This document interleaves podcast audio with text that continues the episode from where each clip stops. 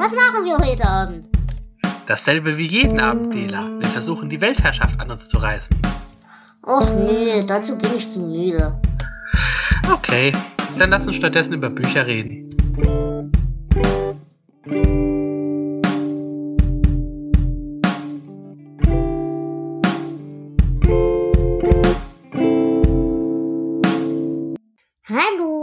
Herzlich willkommen zu Delateratur mit Flo. Ihr hört jetzt die erste Folge des Jahres 2022 zu den Büchern des Januar und Februar. Und bei mir ist wie immer der wunderbare, wunderbare Flo. Hallo Flo. Der wunderblolle Flo, grüß dich.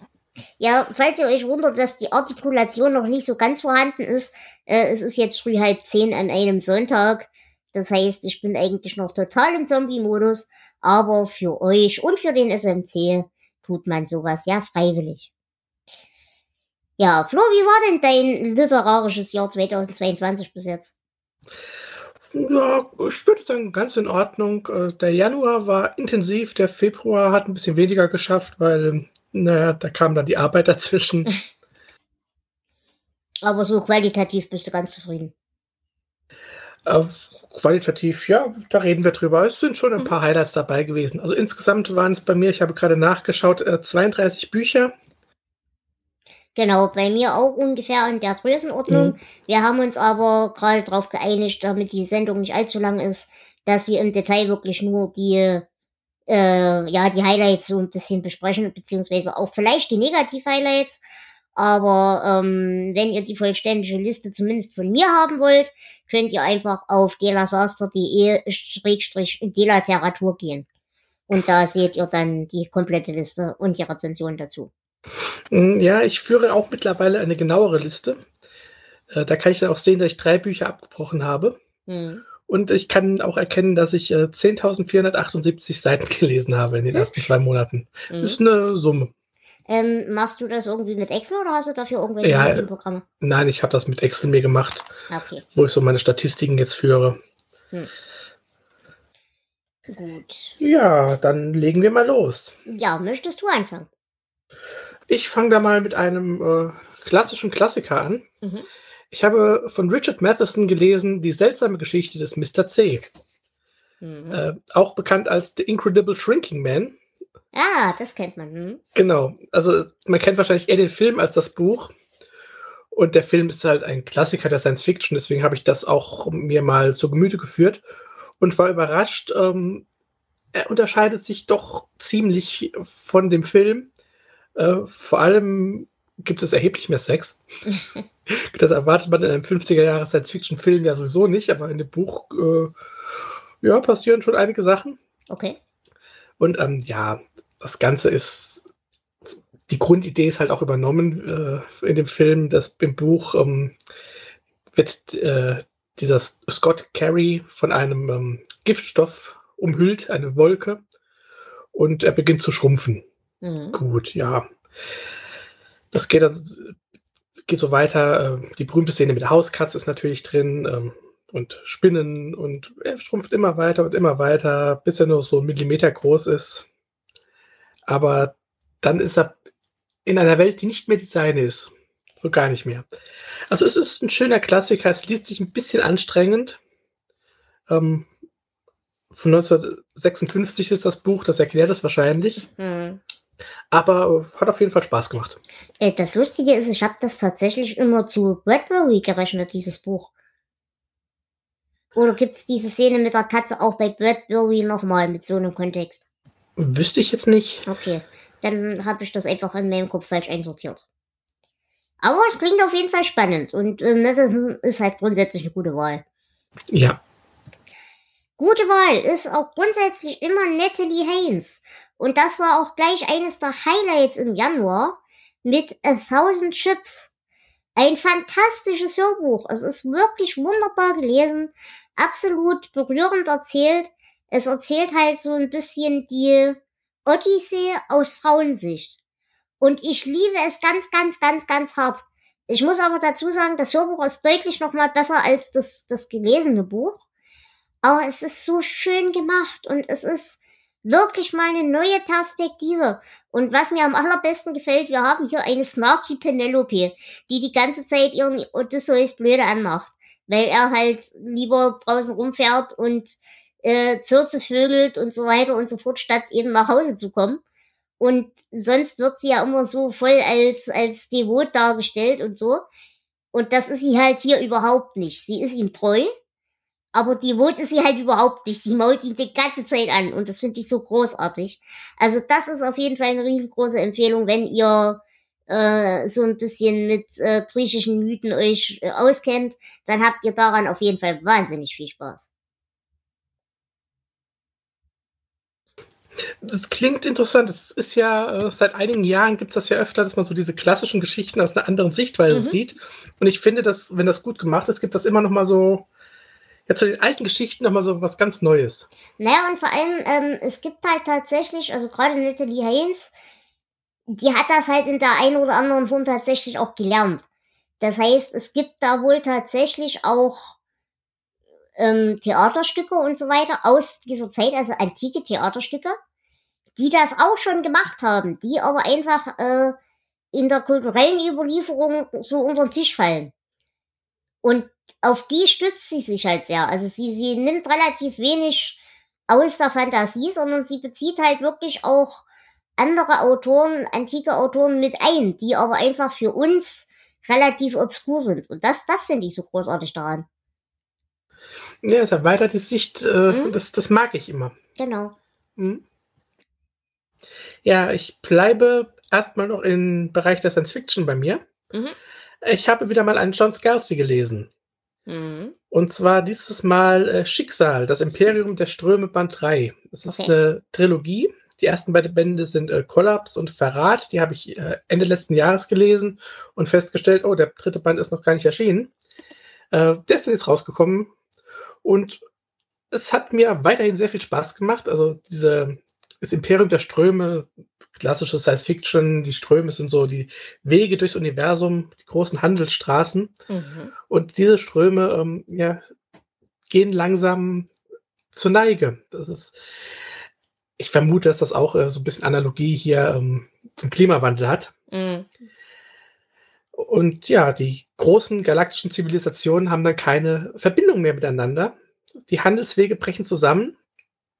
Und natürlich versuchen sie alles, ähm, um diesen Zusammenbruch aufzuhalten. Aber man kennt das ja, da ist mal ein äh, mächtiger Geschäftsmann, da ist ein Imperatrix. Und äh, ja, so ein paar Intrigen, Mord, äh, da wird mal die Armee aufgefahren, also es ist eine richtig schöne, spannende Science-Fiction-Saga. Mhm. Hat mir echt Spaß gemacht. Und die anderen Teile vorher hattest du auch schon gelesen? Ja. Mhm. Wie sehr braucht man den Kontext? Also kann man das auch einzeln lesen?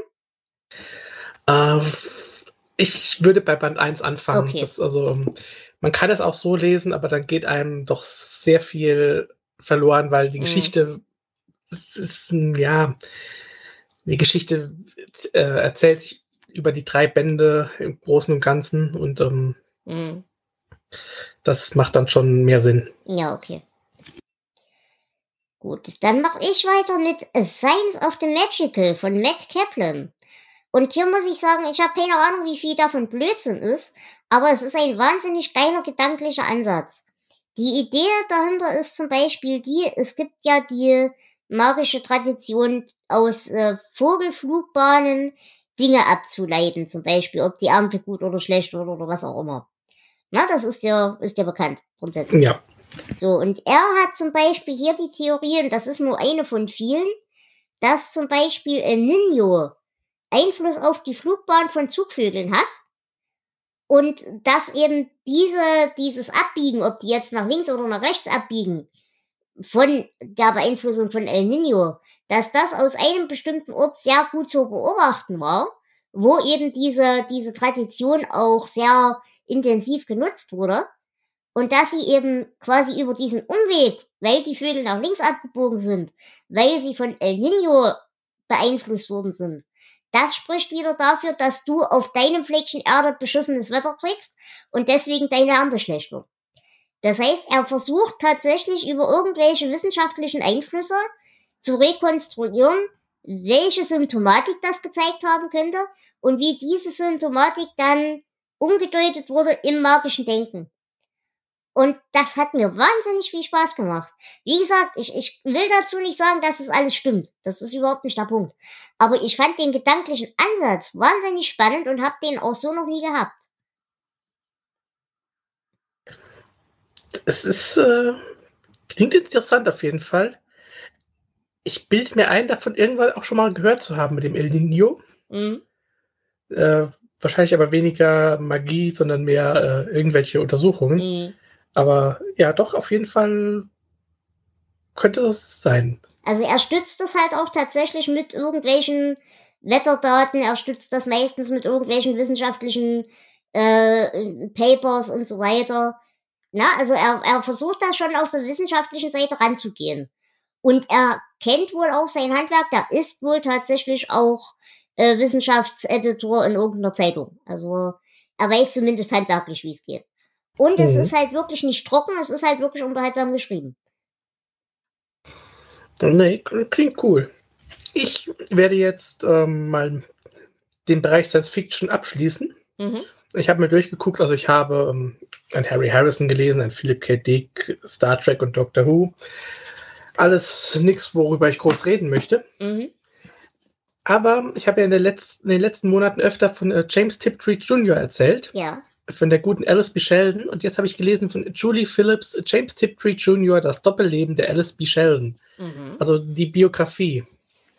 Schönes dickes Buch und die Frau hatte echt ein interessantes Leben. so, so als, als vierjähriges kleines blondes Mädchen mit den Eltern auf Afrika-Expedition in den 20ern. Mhm. Äh, die Mutter hat schon Kinderbücher geschrieben und, und sie ist dann, ja, in den wilden, äh, den wilden 20ern, sie ist in, in, zur Armee gegangen in den 40ern, ist beim Geheimdienst gelandet, beim ganz frisch gegründeten CIA, äh, hat dann irgendwann später ähm, einen älteren Mann geheiratet hat angefangen zu schreiben, als sie 50 war. Hm. Hat äh, unter einem Mensch, männlichen Pseudonym viele Science-Fiction-Kurzgeschichten geschrieben und zwei Romane. Und am Ende, als es ihrem Mann und ihr auch, also sie hat auch das ganze Leben unter Depressionen gelitten, als es ihnen beiden sehr schlecht ging, hat sie in einem Selbstmordpakt erst ihren Mann erschossen und dann sich selbst. Okay.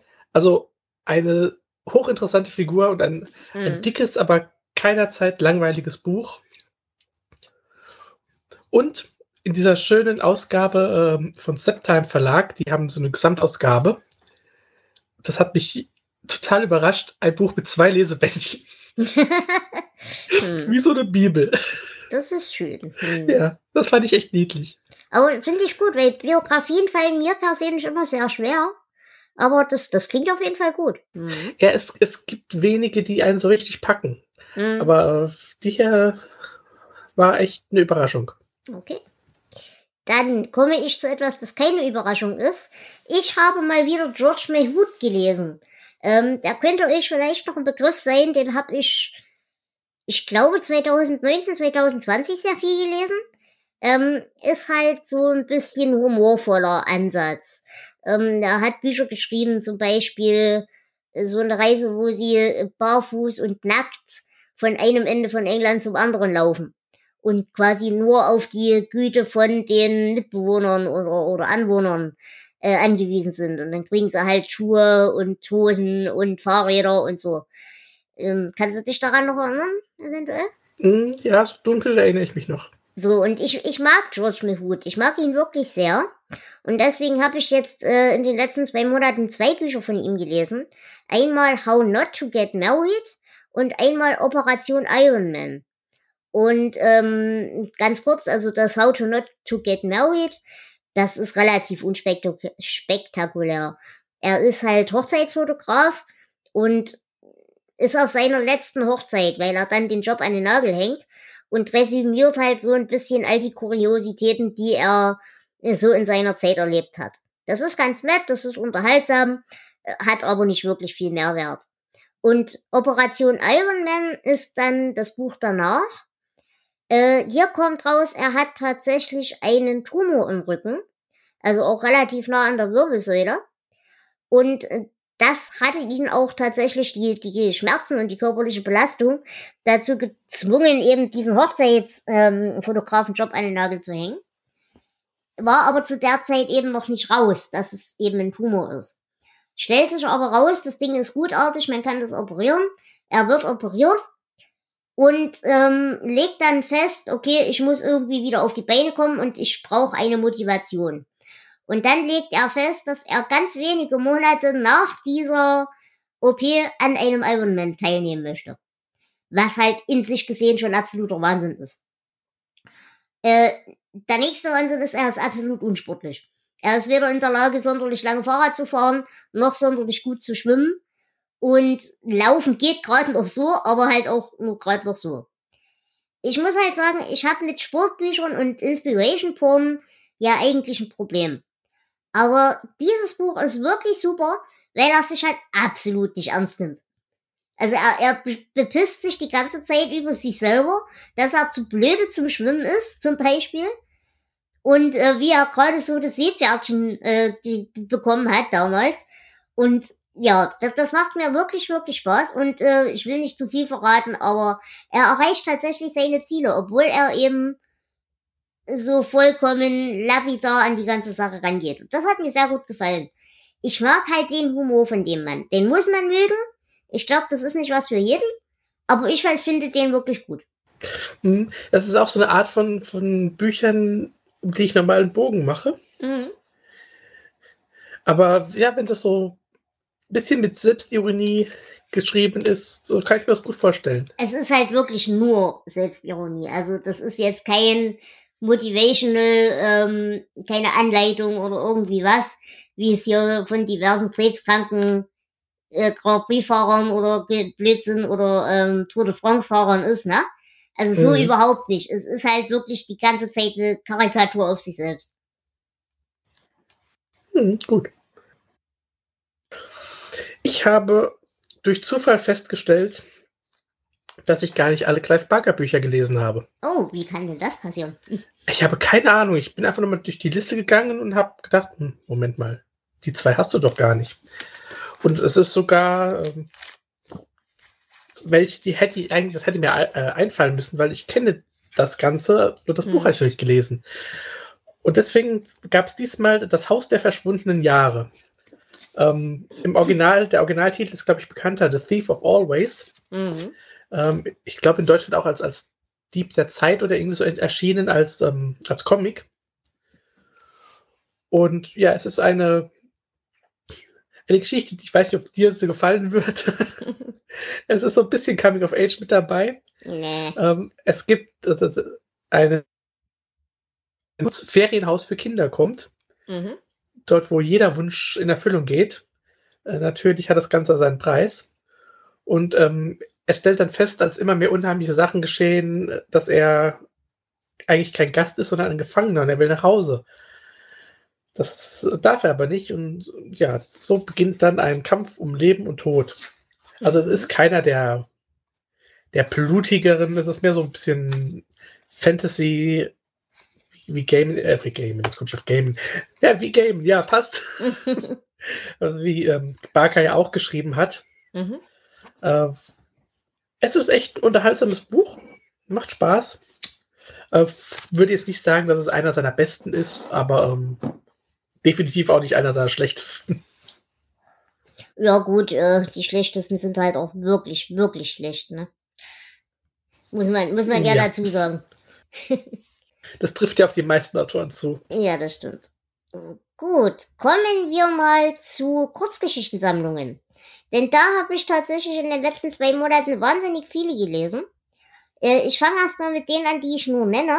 Das wäre einmal The Bad Book von äh, John F. D. Teff. Ähm, also immer nur die Herausgeber, ne? Weil es sind halt mhm. immer unterschiedliche Autoren. Das ist eine hübsche Kurzgeschichtensammlung mit biblischer Grundthematik. War ganz nett, aber noch nicht sonderlich berauschend. Dann von Stephen King im Kabinett des Todes. Darüber werden wir bald bei König Bube Dame Gast reden. Mhm. Ähm, außerdem die äh, Sammlung Ashes and Entropy, Die fand ich richtig geil, äh, herausgegeben von Robert S. Wilson. Eine ernsthaft geile, wirklich vielfältige Horror-Kurzgeschichtensammlung. Und ich muss sagen, es ist wirklich kaum Ausschuss dabei. Sehr viele tolle Ideen möchtet ihr wirklich lesen. Ähm, ist auch so ein bisschen Cthulhu-lastig vom Gefühl her. Also es, es ist nicht unbedingt direkt Cthulhu, aber so in die Richtung. Der Nachfolger Nox Parei, das kann ich nicht aussprechen, Nox Pareidolia vom äh, selben Herausgeber, auch wieder eine Horror-Anthologie, allerdings doch deutlich verkopfter und war mir einfach zu anstrengend, hat mir nicht so gut gefallen. Aber, und jetzt kommen wir äh, zu einem weiteren Highlight, an dem ich wirklich Spaß gehabt habe. Und das ist ähm, The Nightside Codex von Justin A. Burnett. Das ist eine super Sammlung, sehr bibliophil. Ich gebe zu, sie fängt stark an und lässt gegen Mitte hin ein bisschen nach. Aber die macht wahnsinnigen Spaß, weil sie extrem vielfältig ist. Die Idee ist halt tatsächlich, dass wir hier rund um das Thema Buch kreisen. Also angefangen bei eben so Sachen wie der Bibel, aber eben auch weiterhin zu so Sachen wie The King in Yellow und sowas. Also alles, was aus diesem Themenkomplex kommt.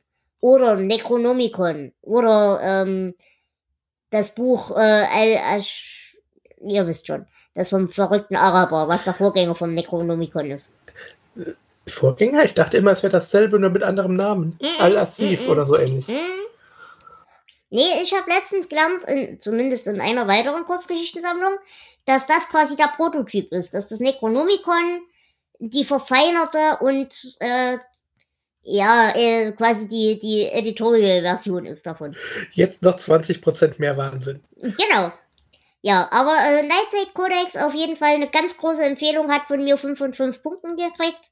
Äh, Supersammlung ist ein Highlight gewesen. Und ich habe noch einen King gelesen. Mhm. Äh, es ist keine Kurzgeschichtensammlung, es ist nur eine Kurzgeschichte. Äh, zusammen mit Stuart Onan ein Gesicht in der Menge. Ähm, auch darüber werden wir zu gegebener Zeit mal im Königbube Dame Gast reden. Mhm. Ähm, das ist, wie gesagt, es ist nur eine Kurzgeschichte äh, über einen Mann, ähm, der plötzlich auf einem, beim, einem Baseballspiel im Fernsehen Menschen sieht, die schon vor Jahren gestorben sind. Okay. Äh, ist ganz nett. Ja, viel mehr kann ich auch nicht sagen. Er hat zusammen mit Stuart und Nen ähm, auch ein Sachbuch geschrieben, in dem es eben um mhm. Baseball geht. Mhm. Ähm, auch darüber werden wir natürlich im Königbube Dame Gast mal reden. Das habe ich aber auch noch nicht gelesen. Das liegt noch auf meinem Stapel. Das, äh, da kommen wir dann irgendwann mal zu. Hm, okay. Ein weiter wieder, wiederkehrender Gast in dieser Sendung ist ja bei mir Adrian Mayer. Ähm, das ist die mit den lustigen Pestnutten, falls du dich erinnern kannst. Ja. Und sie hat äh, ein Buch rausgebracht, Die Amazons. Ähm, auch hier thematisch wieder ein absolut großartiges Buch. Es geht halt um die historischen Amazonen, also um die äh, skytischen, skytischen Reiterinnen.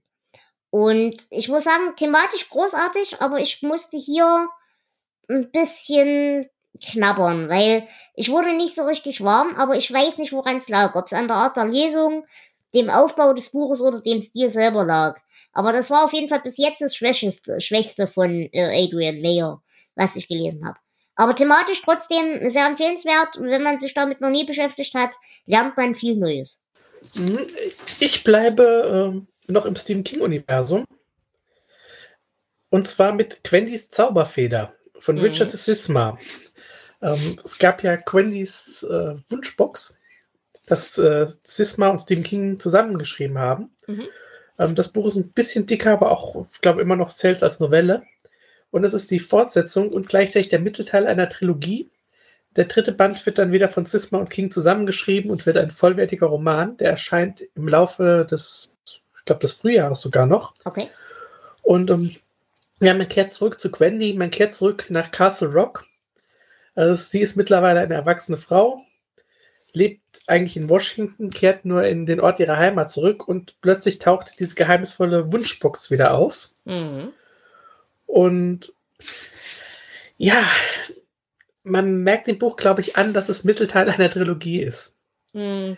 Also während der erste schon doch eigentlich abgeschlossen war, merkt man hier, dass es eher das vorbereiten soll, was noch kommt. Okay. Also es, äh, das Ende war nicht ganz äh, zufriedenstellend für mich, aber ich warte erstmal ab, ähm, wie der dritte Band wird. Denn ich denke, das könnte echt interessant sein. Ich mag Wendy, ich mag auch diese ganzen Geschichtenkomplex. Hm. Und Castle Rock mag ich ja sowieso. Und ja, auf jeden Fall ein net- nettes Büchlein. Auch da werden wir zu gegebener Zeit im Königsbube Damengast natürlich drüber reden. Mhm. Dann komme ich jetzt zu einem großen Block, nämlich äh, Geschichten. Also Geschichten aus der Geschichte. Grüße an dieser Stelle an Geschichte FM. Ich habe gehört Isabella the She-Wolf of Thorns von Alison Ware. Ähm, ganz interessant, muss aber sagen, war mir ein bisschen zu akademisch und zu trocken. Aber auf jeden Fall thematisch auch wieder sehr interessant. Außerdem Jungle of Stone von William Carlson, was ein Reisebericht über die ersten Westler ist, die die Maya- und Inka-Städte erforscht und dokumentiert haben. Auch das ziemlich spannend und unterhaltsam, aber nicht sonderlich umwerfend. The Medici von Paul Stresson. Das war ein Überblick über die Medici-Dynastie, ihre politischen Intrigen, aber auch so, was sie eben kulturgeschichtlich so alles äh, ausgelöst haben. Dann Merchant Kings von äh, Stephen R. Brown. Historisch ziemlich interessanter Ausflug in die Zeiten von East India, Cons East India Company und Konsorten. Ziemlich gut gemacht, zieht sich aber extrem stellenweise. Ähm, dann geht's weiter mit The Black Twins von Michael Jones. Das ist ein Einblick in die Biografie von Edward von Woodstock. Pff, ja, war nett, hat mir echt Spaß gemacht. Ist aber, glaube ich, für die meisten uninteressant, weil es sehr viel Militärgeschichte ist, aber auch ein Grundgefühl für dieses kulturelle Konzept von Ritterlichkeit gibt. Außerdem Tudor von Leander de Liesel, keine Ahnung, wie sie ausgesprochen wird. Das ist ein Einblick in die Tudor-Dynastie und ihre Machenschaften. War tatsächlich sehr detailliert, hat mir deswegen sehr gut gefallen und war auch tatsächlich relativ äh, leichtgängig. Außerdem haben wir noch The Burgundians von äh, den Charles River Editors, äh, über die rede ich ja auch öfters mal. Thematisch ziemlich interessant, aber halt innerhalb von zwei Stunden abgehakt und demzufolge entsprechend oberflächlich. Ähm, außerdem, ich bin gleich fertig, The Lost King of Wands von Deborah Cadbury. Das ist ein politischer Kriminalfall. Es geht um die Ausläufer der französischen Revolution, äh, einen Haufen Imposter und moderne Wissenschaft. Hat tatsächlich Spaß gemacht, ist aber ziemlich äh, biased. Dann das letzte von Paul Strathern, äh, Divinations. Sehr viel Kulturgeschichte, sehr viel Kunst, Kunstgeschichte, ein bisschen Militärgeschichte. Interessant aufbereitet, aber manchmal ein bisschen zerrig. Und damit ist mein Geschichtenblock abgehakt. Ja, so den Blog habe ich eigentlich fast gar nicht. Interessant. Ich habe später noch ein, ein Buch, das man vielleicht äh, da reinbringen könnte. Und nächsten Monat definitiv was. Okay. Aber ich gehe mal in eine ganz, ganz andere Richtung. Ähm, ich bleibe beim Horror und schwenke nun für zwei Bücher um zum Extremhorror. Mhm. Ich habe einen Edward Lee gelesen. Ah. Und zwar Hedda 2. Hedda 1 war schon ein krankes Buch. Hedda 2 ist äh, noch viel dicker. Okay. Äh, also ein Hedda ist ähm, ein Sexualakt, bei dem ein Loch in den Kopf gebohrt wird und dann, ja. Äh, hier wird das Kind einer dies- dieser Hinterwäldlerfamilien ähm, entführt und ermordet und die Familie begibt sich auf einen Rachefeldzug. Viel mehr muss man dazu gar nicht sagen. Es ist ziemlich krank, ziemlich kaputt und leider auch ziemlich unterhaltsam. Klassischer Edward Lee. Genau das. Ähm, ist beim Fester Verlag erschienen als ähm, Sammleredition. Das heißt, eins dieser Bücher, an die man nur rankommt, wenn man ein Abo hat. Sonst Mhm. kommt man da gar nicht mehr ran. Äh, hat auf jeden Fall Spaß gemacht. Ich habe auch Header 3 da liegen. Ich bin gespannt. Wie ernst nimmt er sich? Weil das ist ja immer mein Problem mit Edward Lee. ah, ich würde sagen, er nimmt sich hier nicht sehr ernst. Okay, das ist gut. Ich denke, dass er hier bei der Geschichte echt nur äh, Spaß hat. Hm, Okay, dann kann ich damit leben. Gut, ähm, mein letztes Geschichtsbuch war ein Highlight, deswegen habe ich das rausgesingelt. Äh, Crown and Country von David Starkey. Das ist eine ziemlich hübsche Reise durch alle Kö englischen Königshäuser seit Rückzug der Römer. Und obwohl das Hörbuch 15 Stunden lang ist, bleibt es halt, weil England hat eine echt lange Geschichte, was das angeht, äh, ziemlich oberflächlich, aber es ist trotzdem extrem interessant, extrem unterhaltsam und es setzt ein paar Dinge mal so ein bisschen in Perspektive, die sonst an einem, glaube ich, so, also zumindest an, an einem Deutschen in der kulturhistorischen Bildung ein bisschen aus, äh, ja, vorübergehen. Weil ich glaube, so die abstruseren und, und obskureren Könige, die kennen wir gar nicht. Und von daher hat es tatsächlich sehr viel Spaß gemacht. Aber es bleibt halt oberflächlich, das muss man dazu wissen. Ja. Hm, ich bleibe noch bei den extremen Geschichten und habe mit Wade H. Garrett weitergemacht. Ein Blick in die Hölle, Buch 7 mittlerweile. Mhm. Und es ist genau das wie die anderen sechs Bücher auch. Ein Psychopath, der mittlerweile seine Mitstreiter hat, äh, zieht durch die Vereinigten Staaten, diesmal ist es Texas, und nimmt Rache an schlimmen Kriminellen auf richtig abartige Art und Weise. Also unglaublich brutal, unglaublich krank. Ähm, wer, wer nicht weiß, was einen erwartet und wer nicht weiß, dass er damit umgehen kann, Finger weg von diesen ja. Büchern. Äh, wirklich, man kann das nur ja. fünfmal unterstreichen. Das ist wirklich heftig. Es macht Spaß, mir zumindest, aber es ist heftig. Gut, ähm, dann gehe ich mal in die Richtung Horror mit Ben Cheatham. Ich weiß nicht, ist das dir ein Begriff? Gehört schon mal, aber ich glaube, ich habe noch nicht viel von ihm gelesen. Ich habe gelesen Don't Look Back und House of Mirrors. Ähm, das ist quasi eine Reihe, die Fenton House Reihe. Und es ist eine klassische Geisterhausgeschichte mit psychotischen Kindern, komischen alten Frauen. Ja, es blieben sehr viele Ideen auf halbem Weg liegen, aber es hat mir wirklich gut gefallen. Allerdings muss ich sagen, seine Charaktere sind komplett alle durchweg unsympathisch. Das haben wir ja oft bei Autoren, aber das ist mir hier wieder ganz krass aufgefallen. Aber es hat Spaß gemacht zu lesen. Dann äh, habe ich mein nächstes Buch sehr passend ausgewählt. Äh, Im Spukhaus von Jonathan Jans. Mhm. Äh, und ich hatte dasselbe Problem damit. Also die Figuren sind alle sehr unsympathisch. Es geht um einen Schriftsteller, bekannter Skeptiker und äh, der bekommt das Angebot, einen Monat in einem Spukhaus zu verbringen. Also eigentlich auch eine ziemlich klassische Geschichte. Äh, leider geht das Ganze nicht ganz so klassisch aus, äh, denn er wird noch von einer, ja, von dem, später dann Geist einer jungen Frau heimgesucht, die wegen ihm Selbstmord begangen hat. Mhm. Und ähm, ja, ich weiß nicht, das war dann so das bisschen, bisschen schwächer. Also damit hatte ich dann ein paar Probleme. Ähm, wenn es nur das Geisterhaus gewesen wäre, da gab es einige schöne Momente. Mhm.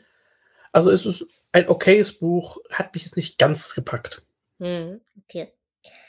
Dann komme ich zu einem der Highlights des Februars. Southern Gods von John Horner Jacobs. Oh ja. Fantastisch! Warum hat mir niemand von diesem Buch erzählt?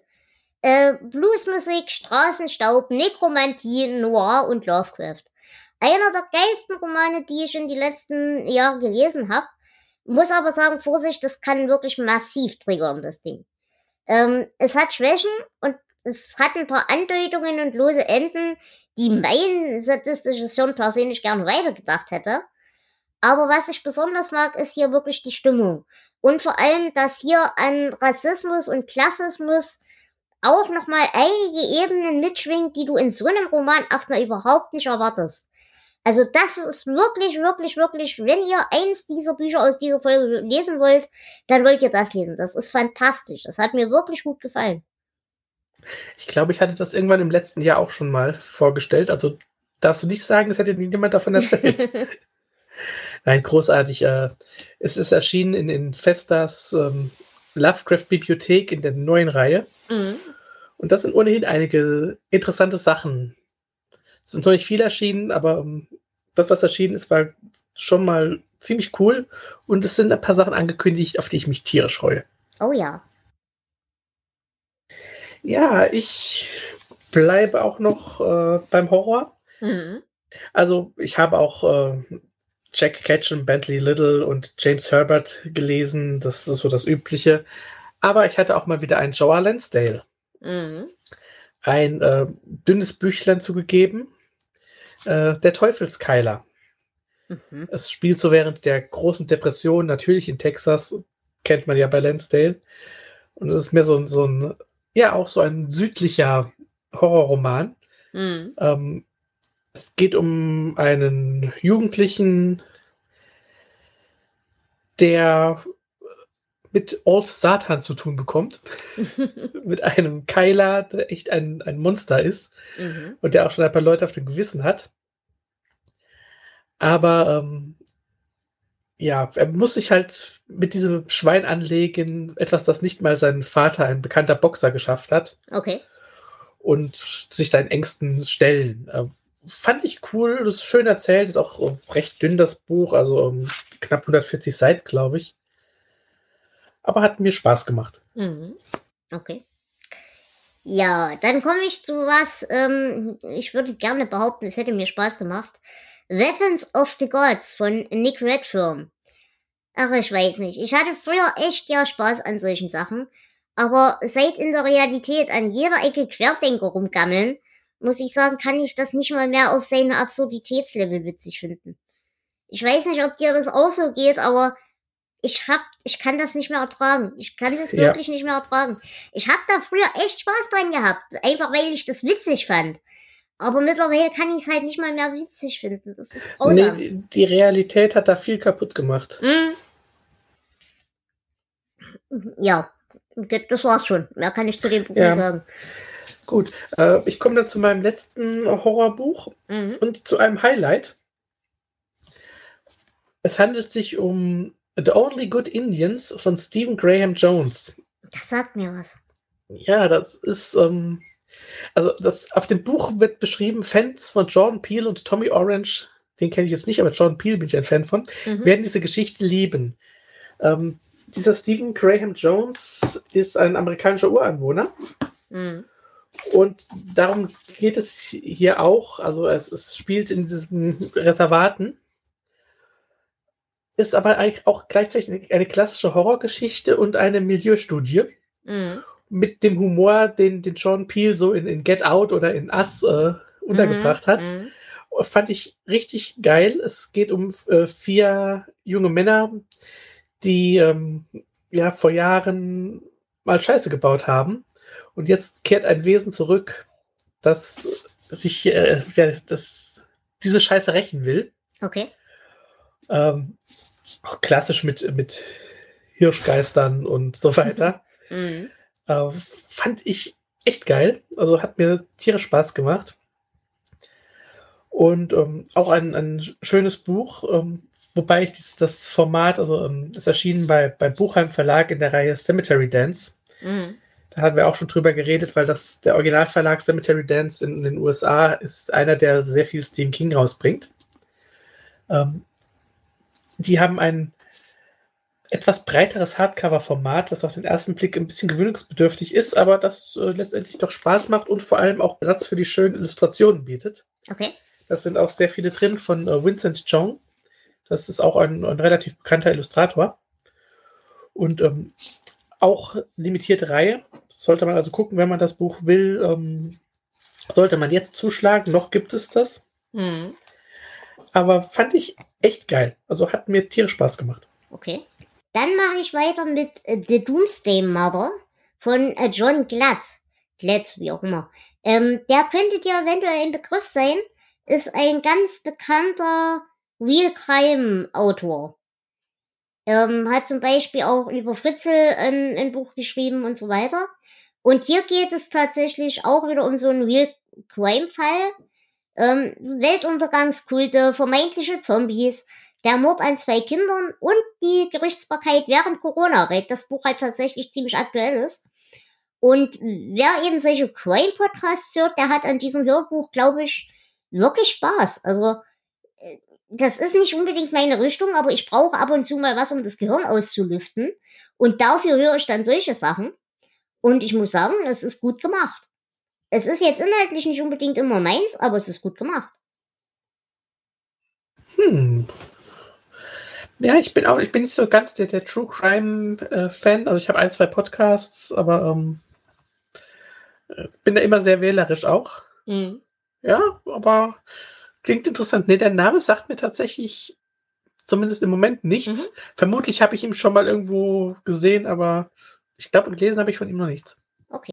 Ja, ich ähm, gehe jetzt mal in den Krimi- und Thriller-Bereich. Mhm. Und ich habe wieder mal einen Vince Flynn gelesen, einen Mitch Rapp-Roman. Okay. Also ein American Assassin-Buch.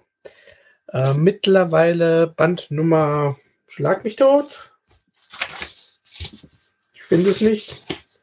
Ist auch egal. Sechs, sieben, acht, keine Ahnung. Uh, Separation of Power. Mhm. Uh, ich bin froh, dass ich es im Januar gelesen habe, denn mittlerweile wäre es mir zu real. ähm, also der Irak äh, lässt mit Hilfe von Nordkorea nukleare Sprengköpfe produzieren. Mhm. Angeblich. Und ja, Mitch Rapp muss nach Bagdad, um einen drohenden Atomkrieg abzuwenden. Äh, es ist ein solider Thriller, wie die Bücher eigentlich alle sind. Ähm, tatsächlich hatte der hier ein bisschen, mir ein bisschen zu wenig Inhalt oder zu viele ähm, Nebenhandlungsebenen, die mich genervt haben. Mhm. Äh, ansonsten ja, ganz okay. Ich werde die Reihe natürlich weiterlesen, aber äh, wer, wer Fan ist von, ähm, na, wie heißt da hier, äh, Jagd auf Rote Oktober, ähm, ja. ja, und also mir fällt der Name nicht, ist auch egal. Äh, wer solches äh, Polit-Thriller, Action-Thriller mag, kann da bedenkenlos zugreifen. Ähm, ich glaube, ich mache erstmal eine Pause damit. ja, das ist, glaube ich, besser. Aber das, denselben Effekt hatte ich auch. Ich habe nämlich die Center of the Earth Trilogie von Great Back fertig gelesen. Ähm, einmal mit Return to the Center of the Earth und äh, Escape from the Center of the Earth.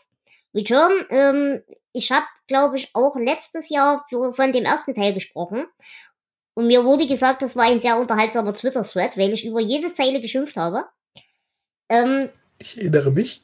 Great Back ist ein Autor, ich weiß nicht, was ich von dem halten soll. Der kann nicht schreiben. Aber trotzdem schreibt er unterhaltsame Bücher.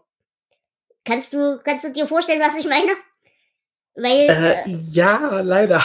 Er, er, hat, er hat fantastische Ideen. Er hat auch unglaublich äh, kreative Arten, Menschen auf kreative Weisen umzubringen. Er hat eine fantastische Hand für lustige Monster. Was er überhaupt nicht kann, sind Charaktere.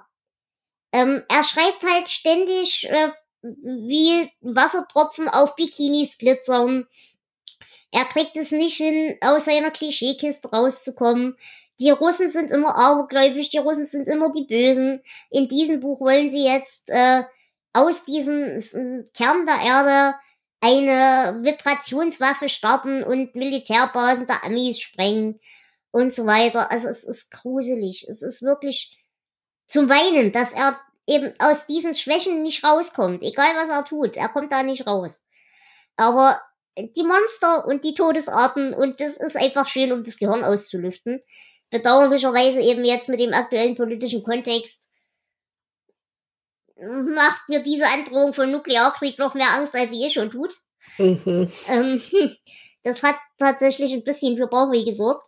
Aber die beiden äh, Nachfolger von äh, das, äh, Travel to the Center of the Earth hat mir tatsächlich sehr gut gefallen. Und der dritte Teil war auch nicht schlecht, der liest sich deutlich schneller weg als der zweite, ist aber trotzdem weniger cool als der erste. Aber hier hat er tatsächlich im letzten Teil sogar mal geschafft, ein ganz winziges bisschen Charakterentwicklung reinzukriegen. Also, wenn man wirklich nichts erwartet und einfach nur lustige Monster will, dann ist Great Back eine Empfehlung. Ansonsten eher nicht. Ja, ich habe ähm, auch einen weiteren äh, Polit-Action-Thriller gelesen. Ähm, diesmal zum Glück einen, der nicht so, ja, so zeitgemäß gepasst hat. Ähm, es ist äh, Einsame Jäger von Stephen Hunter. Mhm. Es ist der dritte Roman um, um Bob Lee Swagger. Äh, die Figur kennt man auch aus dem Kino, ähm, aus dem Film Shooter mit Mark Wahlberg. Ähm, wobei sie ein bisschen anders ist als in diesem Film beschrieben. Also Bob Lee Swagger ist hier schon, ohnehin schon ein etwas älterer Mann. Er lebt jetzt mit Frau und Tochter in den Bergen und ja, die Vergangenheit holt ihn ein, ein Scharfschütze macht Jagd auf ihn. Okay, es ist ein geheimnisvoller Russe, Mhm. äh, aber ähm, ja, das Ganze, diese Ebene fand ich auch interessant. Das ganze dicke Buch ähm, hat hier noch ein Problem. Es geht dann sehr viel zurück in die Vergangenheit, in die 70er Jahre, also Vietnamkrieg und so weiter, wo Swagger und dieser Russe zum ersten Mal aufeinander getroffen sind. Und den Teil fand ich ein bisschen zäh. Mhm. Ähm, als es dann wieder so in die Gegenwart gesprungen ist, hat es wieder mehr Fahrt aufgenommen. Es ist ein solides Buch. Es liest sich eigentlich für seine weit über 700 Seiten auch ganz gut weg. Aber ich glaube, man hätte es ein bisschen kürzen können. Ja, okay. Gut, dann mache ich weiter mit The Origin of Names, Words and Everything in Between von Patrick Fool. Und ja, es ist genau das, was der Titel verspricht. Eine etymologische Nach äh, ja, Herleitung von Ortsnamen, von Begriffen, von Namen generell. Es macht Spaß. Äh, es ist allerdings ein YouTube-Kanal ursprünglich. Und ich muss mir ganz ehrlich äh, eingestehen, als YouTube-Kanal in seiner ganzen flapsigen Art kommt es wahrscheinlich besser als als Hörbuch. Aber wenn man das Ganze so ein bisschen konzentriert haben will, dann kann man damit Spaß haben. Aber es ist halt nichts Besonderes. Ja. Ich habe noch gelesen äh, Die Sirenen von Belfast von Adrian McKinty. Mhm. Also der zweite Roman um äh, seinen katholischen irischen Detective äh, Sean McDuffie. Mhm. Äh, ich glaube, mittlerweile ist, haben wir Anfang der 80er. So 81, 81. Mhm. Und ähm, ja, es gibt einen Torso in einem Koffer. Es gibt ein paar tätowierte Hautfetzen. Und es gibt die Wirren des Nordirland-Konfliktes. Mhm. Äh, wie auch Band 1 macht es echt Spaß. Ich mag die Atmosphäre, ich mag so die, die schnottrige Art, ähm, ja, diese britische oder hier irische Sache, also wie so Krimis geschrieben werden, unterscheidet sich ja doch nochmal vom amerikanischen. Ja, deutlich. Mhm. Und das gefällt mir. Also die Charaktere lesen sich ziemlich echt. Ähm, er hat sehr viel Musik drin und ähm, er hat so diese, diese kleinen Sachen drin, die wahrscheinlich damals komplett normal sind, wenn der Polizist morgens zu seinem Auto geht und erstmal mit dem Spiegel nach einer Bombe guckt, bevor er einsteigt. Mhm. Ähm, ja, doch. Macht echt Spaß. Ich habe auch schon weitere Bände auf meinem Stapel liegen. Ich freue mich darauf. Mhm. Ja, das, das ist halt tatsächlich auch sowas, das lese ich gerne sowas. Diese ganze Nordirland-Sache, die ist halt auch wirklich extrem spannend immer noch.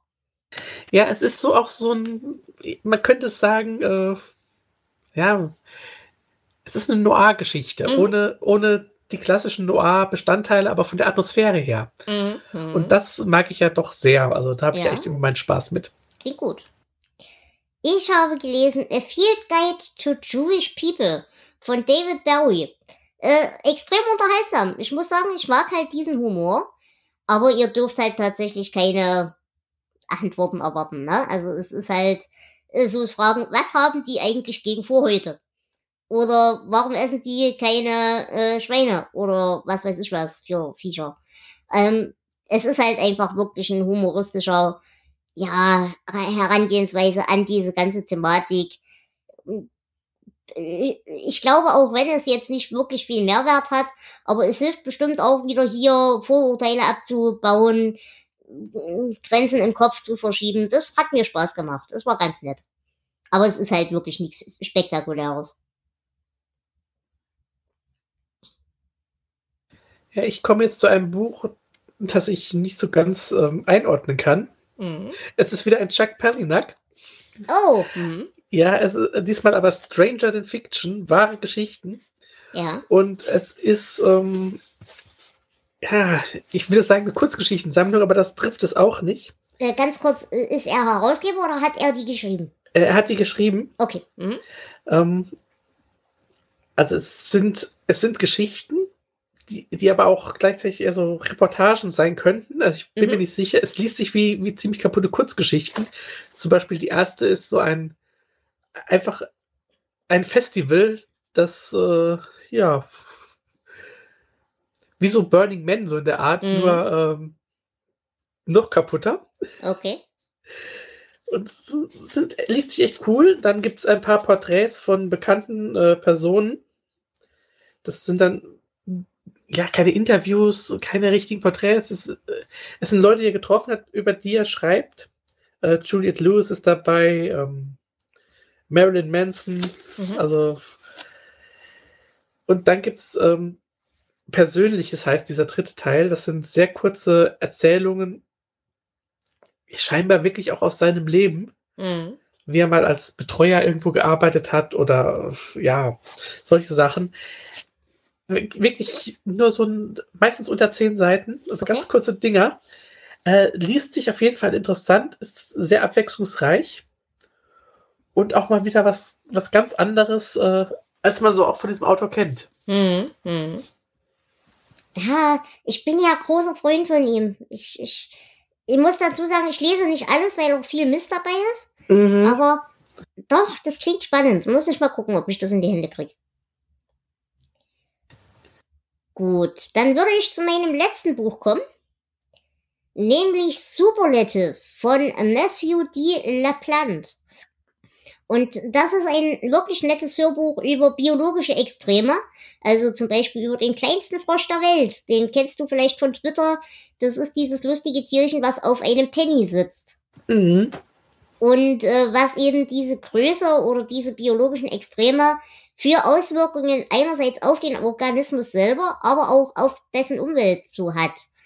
Ähm, ich muss sagen, es war nett, es war unterhaltsam. Es ist halt eine Naturdoku auf der einen oder anderen Art, aber es ist halt wirklich unspektakulär. Also ich habe da jetzt nicht irgendwie ganz viel Neues gelernt oder irgendwas. Aber das ist genauso wie ich David Attenborough lese, um mich von der Welt ein bisschen fernzuhalten, indem ich ins Detail guck. Und ungefähr so habe ich auch dieses Buch gelesen. Und dafür taugt es, dafür ist es nett. Ja, ich habe mir als letztes Buch auch ein, ein etwas spezielleres ausgesucht. Äh, von Jochen Bertle. Das, für mich ist es das dritte GGG-Sachbuch Mhm. mit dem schönen Namen Grusel, Grüfte, Groschenhefte. Ah, mhm. Der deutsche Gruselheftroman von 1968 bis heute. Äh, relativ dick sogar. Ähm, ja, und er geht halt über, es ist aus dem Jahr 2018 und er bespricht 50 Jahre Gruselheftromane in Deutschland. okay. Mhm. Und ähm, ich bin ja da auch ein jemand, der viel schon gelesen hat und auch immer mal wieder gerne liest. Das sind sehr viel informative Sachen drin über die einzelnen Serien. Auch ähm, hier bei den Gruselbüchern natürlich über äh, Indizierungen und so weiter. Mhm. Teilweise Sachen, die heute keinen Hund mehr hinterm Ofen hervorlocken. äh, ja, ich möchte nicht so viel vorwegnehmen. Ich will da mich äh, später auch mal in einer anderen Sendung vielleicht mehr erzählen davon. Mhm. Ähm, auf jeden Fall ein unterhaltsames Buch. Es gibt auch einen weiteren, den hatte ich, den habe ich noch nicht gelesen, ähm, über die Science-Fiction-Heftromane. Es gibt eins, das hatte ich vor ein, zwei Jahren schon über ähm, den Abenteuerheftroman. Mhm. Es gibt ein sehr dünnes über den Fantasy-Heftroman, weil da gibt es echt nur sehr wenig. Okay. Und was man online findet als PDF, es gibt einen über den sogenannten Frauengrusel. Ah, hm, also, hm, Mhm. hm. Also, so Sachen wie, wie Gaslicht und Irrlicht heißen die Reihen oder der Mhm. Mitternachtsroman. Äh, gibt es mittlerweile auch nicht so viel. Und ähm, was ich auch in der Hinsicht interessant finde, er beschreibt es auch in diesen Büchern, ähm, hier gerade dieser Bereich ähm, Horror, Science Fiction und sowas, das, das eine männliche Zielgruppe hat. Hm. Da findet man heute noch viele Infos und die gibt es heute auch noch, weil Männer Sammler sind. Ja, Und ja. für Frauen ist das eher sowas, ach, wie eine Zeitschrift, ich habe es gelesen, ich schmeiße es weg. Hm, hm. Und ja, das sind interessante Sachen. Aber wie gesagt, also wenn jemand an dem Thema Interesse hat, kann ich es empfehlen. Ansonsten ähm, ist es natürlich ein sehr, Ja, sehr, klar. sehr nischiges Produkt. Aber das klingt interessant, auf jeden Fall. Mhm. Gut, dann würde ich sagen, wenn du nichts mehr hast, sind wir durch für heute. Würde ich auch sagen. Und ich würde behaupten, wir hören uns dann entweder im März oder im April wieder, je nachdem, wie wir es zeitlich hinkriegen. Genau.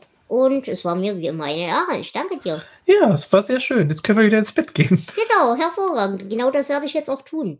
In diesem Sinne, liebe Hörer und Hörerinnenschaft, lasst es euch gut gehen. Wir hören uns demnächst wieder. Bis dahin. Tschüss. Tschüss. Das war Delateratur mit Flo. Ein Podcast aus dem Hause Dela Saster Productions. Das Intro und Outro ist Eigentum von 2CT. Vielen Dank fürs Zuhören.